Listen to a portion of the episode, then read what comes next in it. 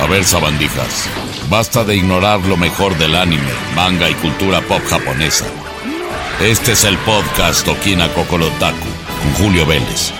Escúchenlo ahora mismo, o si no, los voy a destruir con un Macancosapo.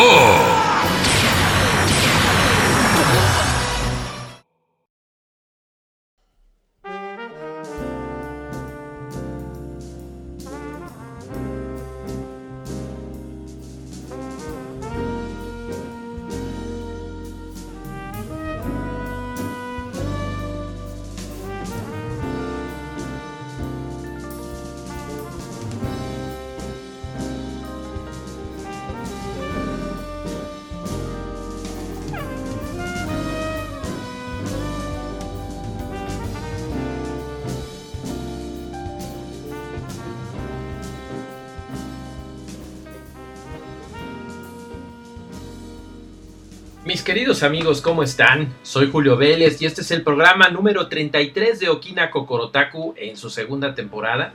Su podcast de animación japonesa, manga, videojuegos, todo lo que implica la cultura pop japonesa. De repente, hasta de cosplayers, expos y demás cositas niponas estamos hablando.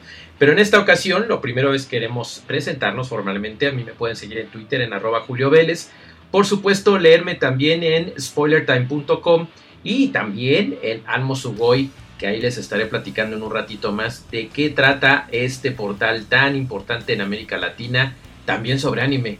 Eh, pero bueno, este es el programa número 33 y nos pueden escuchar si están ahorita desde Spotify, ya saben que hay otras 17 plataformas. Desde Voz Sprout se pueden dar cuenta que estamos en Google, en Apple, en Amazon Music que por cierto mañana seremos compañeros de Andrés Bustamante, porque también estrena podcast ahí en Amazon. Pero nosotros estamos en más, estamos en iBooks, en iHeartRadio, etcétera, etcétera, etcétera. Todos los podcasts de Spoiler Time en todas estas 18 plataformas en total. Y bueno, vamos a comenzar con Okina Kokorotaku número 33. Y es que queremos hacer en esta ocasión una crítica, tanto lo bueno como lo malo. Yo estaba muy interesado en que llegara el día que se estrenara Record of Ragnarok. Finalmente ya es posible verlo en Netflix. Estábamos muy ansiosos de que llegara esta adaptación del manga homónimo de Shinya Umeura y Takumi Fukui, que lleva 11 volúmenes en impresión en Japón, es algo impresionante. No se ha terminado, comenzó en 2017 y sigue, sigue ahí este, avanzando, bueno, obviamente con éxito, porque si no, no se vendería Shumatsu no Valkyrie. Pero, ¿qué pasa con esta leyenda o este registro del Ragnarok? Bueno, cuando llega a Netflix, llega únicamente con 12 episodios hasta el momento. Esto se estrenó el 17 de junio y bueno, ya está disponible, ya pueden ustedes disfrutarlo. Pero ¿qué es lo que está pasando con la opinión del público? Había mucha expectativa sobre esta batalla entre las 13 deidades más poderosas del universo en contra de 13 humanos también, en una batalla que se llama Ragnarok, que es la última batalla, digamos, para perdonar la existencia de la humanidad durante mil años. Sí, de veras, nos lo merecemos, ¿eh? porque al principio argumentan que es por todas las burradas que ha hecho la humanidad y entonces los todopoderosos quieren destruir al género humano una valquiria llega y propone eh, un, torneo, una especie de Mortal Kombat literal, donde humanos eh, superpoderosos enfrentarán a dioses. Entonces comienzan ahí las batallas, Zeus, Poseidón, Thor, pero llegan Mozart, llegan Bach, llegan Adán. Bueno, y a mí lo de Adán se me hace súper sacrílego y totalmente ni al caso, pero bueno, es fantasía aquí la cosa y el asunto es que dioses contra humanos pelean. El manga está muy padre, eh, tiene mucho éxito allá en Japón, eh, las ilustraciones de Chica allí son geniales, pero en el momento en el que llega a Netflix hay mucha crítica. ¿Por qué hay tanta crítica? Bueno, porque a la gente no le gustó eh, el asunto de que parezca de repente batalla de los caballeros del zodiaco sin que tenga el honor de caballeros del zodiaco que pueden hacer lo que se les hinche la gana porque ya son una franquicia muy establecida. Pero aquí en dos, tres episodios es la misma batalla, de hecho son los mismos movimientos, no llega ni a la mitad de los tres enfrentamientos. Obviamente lo que quieren es extender lo más que se pueda la historia, ¿no? Pero entre que Netflix no ha dicho una sola palabra sobre una temporada 2, a pesar de estar en el top de interés, mucha gente, sobre todo los que conocíamos el manga previamente, hemos reprobado la serie por una animación que va y viene, por chistecitos que no vienen ni al caso para el género del manga que es y de repente como para atraer a más gente se quisieron ir del seinen al, al, shoujo de una manera ridícula eh, los comedy relief están como que fuera de lugar eh, no funciona muy bien el fanservice está exagerado ahí con Afrodita es, es mucho más de lo que se ve el manga y como que ni al caso de repente y el asunto es que a mucha gente no le gustó. Yo me incluyo, de hecho a mí no me gustó. Me, al principio me emocionó y yo quería seguirlo viendo, pero, pero llega un momento en el que ya fue nada más por compartirles esta reseña que por en sí quererlo ver. Lamentablemente ese es el asunto. Tiene cosas muy rescatables, hay cosas en las batallas que están muy buenas, pero los flashbacks al estilo Supercampeones y el ya mencionado Caballeros del Zodiaco llega un momento en el que son desesperantes. Esa es la palabra. En fin, corre bien, tiene buena música, eh, no, no podemos negarlo, definitivamente tiene buena música, está bien desarrollado en esa parte. La animación mayormente es buena, ahí hay un trabajo muy bueno de la licencia de, Netflix con los estudios eh, Grafínica Japón eh, y funciona bien, pero lamentablemente el exceso de, de flashbacks la velocidad tan lenta en la que ocurren las cosas, la cantidad enorme de clichés para el género que de repente visita género sin sentido, hace que le demos una calificación de dos estrellas de un total de cinco. Yo espero, sinceramente, que por lo menos haya una segunda temporada. Casi estoy seguro que va a suceder, porque sí hay mucho interés a nivel mundial. Pero también hay mucha polémica. Por ejemplo, en la India se pusieron súper locos por el asunto de, de, este, de Shiva, que lo ponen aparte como un dios huevón, perdonando la expresión, un dios flojo, para nuestros amigos de América Latina que desconocen esta palabra. Y, así está en el manga, pero el asunto es que aquí como que le dieron más énfasis y hubo mucha molestia con la Sociedad Universal del Hinduismo. Les pareció bastante molesto que entrara eh, de esa manera eh, el dios hindú Shiva. Eh, causa molestia sobre todo porque llega a unas regiones donde no conocen la religión hindú y van a tener, según este, este hombre de, de, de, Rayan Seth, presidente de la Sociedad Universal del Hinduismo, este, pues dice que puede llegar a una, a una idea que no debe ser, ¿no? Entonces, vamos a ver qué sucede, pero por lo pronto échenle un vistazo a ver si pasan de los tres episodios, como porque como al quinto ya se pone más o menos interesante, pero mantiene esa misma dinámica súper lenta ahí viendo la historia de Thor y qué pasó y que regresamos y que lo que me hizo ser malvado y ay Dios mío, de repente sí es bastante desesperante, pero sí tiene algunas cositas interesantes. Lubu, Phoenix San, este guerrero eh, luchador, que es, es la primera batalla de hecho, está muy interesante cómo lo, lo, manejan, pero sí sientes así. Y cuando llega lo de Adán, yo estoy seguro que algunos van a ser muy sensibles al respecto. Pero bueno, vamos a ver qué sucede con la segunda parte, si para 2022 la tiene, porque estaría raro, a menos que nos salieran con la sorpresa de que los episodios ya están listos. Pero por lo pronto, esa es la situación con Record of Ragnarok, ya disponible en Netflix. Y vámonos con lo siguiente, ¿qué les parece? Vamos a hablarles de una plataforma que me ha llamado la atención a tal punto que ya empecé a colaborar con ellos. ¿Cómo la ven?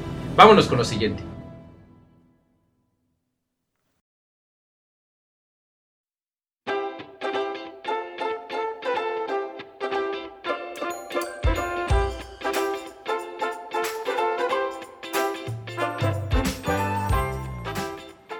Cerramos Okina Kokorotaku número 33 esta semana. Acuérdense que la semana que entra toca jefe final sobre videojuegos.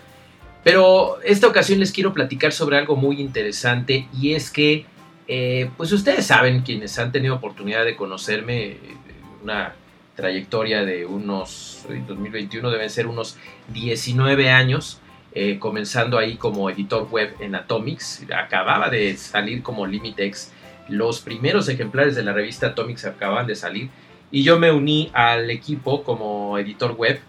Eh, tuve mucho gusto de trabajar con ellos un tiempo, ya después el ya fallecido Oscar Yacer Noriega me despidió de una manera muy mala onda, muy este, sin razón, vamos, en realidad. No, no, vale la pena hablar de eso ni hablar de los que ya no están. Pero dejé de estar allí y posteriormente fue cuando me, eh, y yo nos fuimos al, tema de IGM en español, ¿no? Allí en Editorial Televisa. Y ahí otra serie de tonteras pasaron y ya después de allí seguí yo mi carrera como freelance, eh, muy contento y muchos años eh, continuando de esta manera que me encanta para poder llegar hasta todos ustedes sin tener ninguna eh, lazo editorial que me impida comunicar. Pero una de las cosas que veíamos en Atomics, y ustedes recordarán cuando Atomics era Atomics, no el vestigio, lo que quedó pues ahorita, este, es que teníamos una excelente sección de anime, ahí había mucha gente que sabía muchísimo, este, Alex Melchor, eh, había mucha, mucha, mucho ingenio y muchas cosas muy interesantes que pudimos ver en ese tiempo y que a lo largo de los años en diferentes portales, en diferentes revistas, en Cine Premier tuve el hermoso privilegio de ser editor de, este, de una sección específica de, animación, este, Otakushi, que era como una revistita dentro de, de Cine Premier, hablando de animación japonesa, de manga, etc. Fue pasando el tiempo, eh, tuve un acercamiento con Somos Kudasai, con Kudasai que finalmente no se concretó, eh, no, ahí como que no, no, no cuajaron las cosas. Y recientemente, viendo cómo funcionaban las noticias, su velocidad, su velocidad, su compromiso antipiratería, no ser doble cara ahí, me llamó la atención Almosugoi.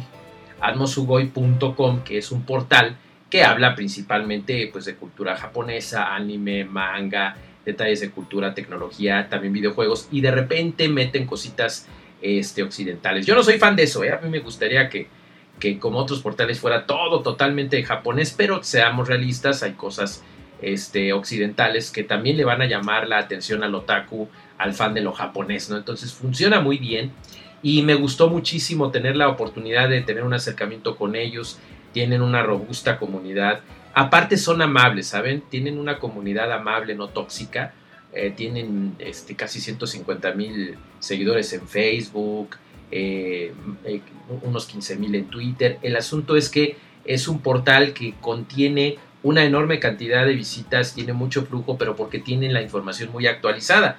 Si ustedes entran, por eso es la recomendación de, de Okina eh, Kokorotaku, que entren a almosugoi.com y van a ver noticias casi al momento de lo que está ocurriendo en Japón, porque a veces es de madrugada y estos chavos siguen ahí tenaces trabajando y sacando cosas y tienen muchas noticias de lo que está ocurriendo en este momento por allá, ¿no? Entonces está muy interesante, también las vinculan con cosas de, tecnología, eh, por ejemplo ahorita la, asistente virtual, eh, la que va a ser competencia de, de, Lisa, que es la de Samsung, también ya Huawei ya salió la nueva waifu que va a ser la competencia, a mí me encanta Sam, yo me quedo con Sam, que está mucho más bonita, pero hay muchas noticias muy interesantes que te van a mantener ahí un buen rato. Entonces les recomendamos que se echen una vuelta a atmosuboy.com.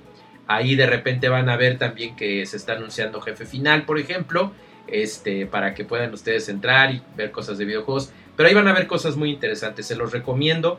Eh, vamos, está también ahorita eh, Anime Onegai que metió sus noticias, pero sigue siendo un formato que a mí me gusta más cómo lo manejan y la velocidad con la que lo manejan Mosugoy, ¿no? A mí me gusta Anime Onegai en la parte de, del streaming, de lo que están ofreciendo, del doblaje, pero bueno, zapatero a tus zapatos y An Mosugoy lo está haciendo de una manera excelente. Échenle un ojito, ahí me van a leer de vez en cuando hablando de videojuegos, de tecnología, por ahí estoy preparando algo sobre videojuegos retro y bueno, no se lo pierdan. Esta es nuestra recomendación, amigos, y con esto me despido del programa número 33 de Okina Kokorotaku. Por supuesto, además de esta recomendación que es específica de Anmosugoi, yo les pido, como todos los programas, que me lean en spoilertime.com, donde les estoy hablando de cine, de televisión, a veces de videojuegos cuando me dejan, ¿verdad? Porque pues este es, un, es un portal que habla más de entretenimiento, cine y televisión, pero de repente hay videojuegos y temáticas que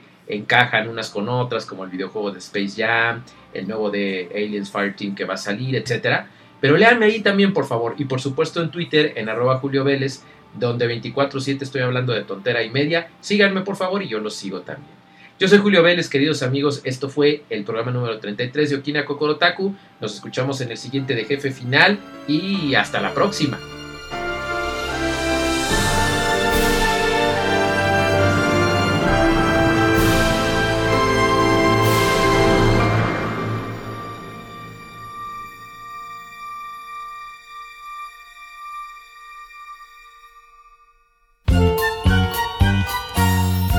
Ahí por las antenas de mi tía Betunias. Qué bueno estuvo este programa de Okina Kokorotakus. Los esperamos en el siguiente programa es con todo y las esferas del dragón. Ah, bueno, y con unos bocadillos que va a ser el Kamisamas.